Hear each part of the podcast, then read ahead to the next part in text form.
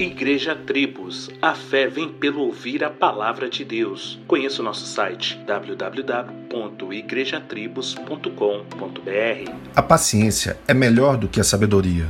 30 gramas de paciência valem mais do que meio quilo de massa cerebral. Todos os homens louvam a paciência, mas poucos a louvam o suficiente para praticá-la. É um remédio bom para todas as doenças, como afirma toda senhora de idade mas as ervas que produzem esse remédio não crescem em todos os jardins.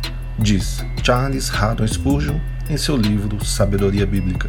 O homem paciente dá prova de grande entendimento. É o que está escrito em Provérbios 14, 29. Devemos lembrar que a paciência é um fruto do Espírito conforme podemos ler no livro de Gálatas, e que vem acompanhado de bondade, amor, mansidão, domínio próprio, e que, como cristãos, devemos pedir ao Pai que nos ajude e nos ensine a manifestar estes frutos. Afinal, Deus é misericordioso, amoroso, bondoso e, em meio a tantos atributos, paciente para nós.